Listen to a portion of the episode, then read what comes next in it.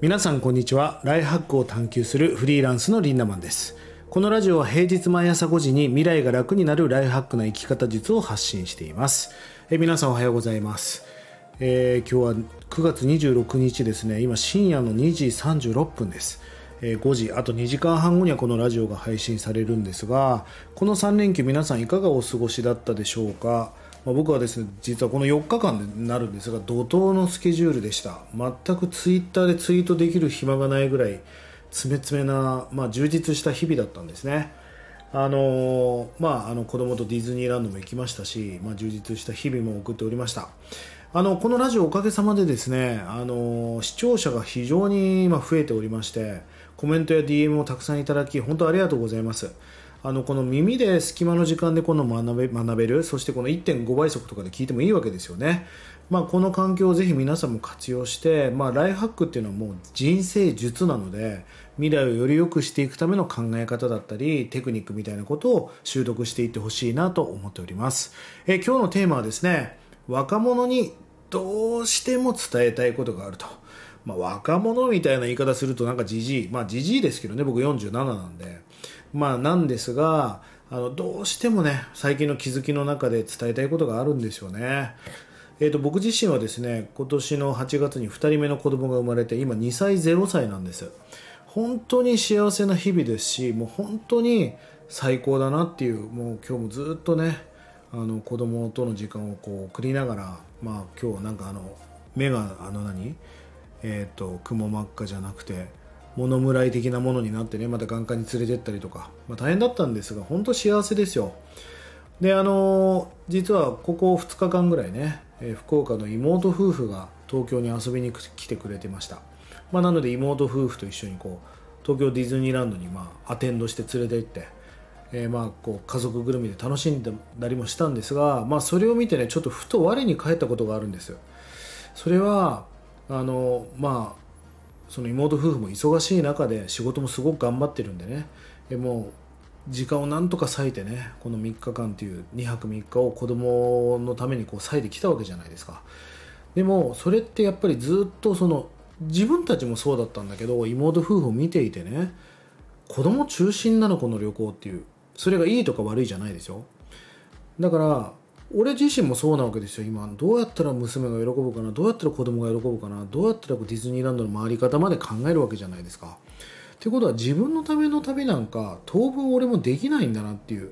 全然やる気もないです。だって今すごく子供が大事だからたくさんしてあげたいからね。でもあんなに俺も旅行ってたのに当分一人旅とか今はちょっとすぐは厳しいですしまあそんな状態だったわけです。何が言いたいかというとね今しかできないことが本当にあるよってことなんです。いやいや分かってたんですよ。分かってたんだけど分かってなかったんですよね。それをこう他他者を見ることによって俺も同じじゃんっていうふうのちょっと気づいたわけですよ。いやこの話って俺が20代とかにな時にこの同じ話をしてもね意味はわかるけど分からなかったと思うんですよね。でも今は明確に分かります。まあ子供っていうのは本当に大変なことばっかですよ。もうやってやるばっかだし。でもそれに代わる大きな幸せがあります。でもあなたは今しかできないことがたくさんあるってことを本当に知っていますか？そしてそれをちゃんと分かって日々時間を過ごしていますかってことなんですよね、まあ、例えば女性で言ったら出産があったりとかえー男性で言ったらどっかで仕事に勝負をかけなきゃいけない時がありますよね。時には転勤してまでも。時にはうんなんか起業してもう3年ぐらい恋愛してる暇がないっていう時間も僕もありました。どっかでそうやってしわ寄せが来るわけですよ。でもどっかで俺も20代前半なんかもうクラブ通いでもうのほほんと何も考えずに生きてた時期もありました。それをちゃんと分かって時間の使い方を見つめ直していかなきゃいけないんじゃないかなと思うんですよね。あなたの人生で一番体力があるのは今日なんです。今日あなたが何歳か知りませんがもう二十歳を超えたらもう体力は下降していくしかないわけだし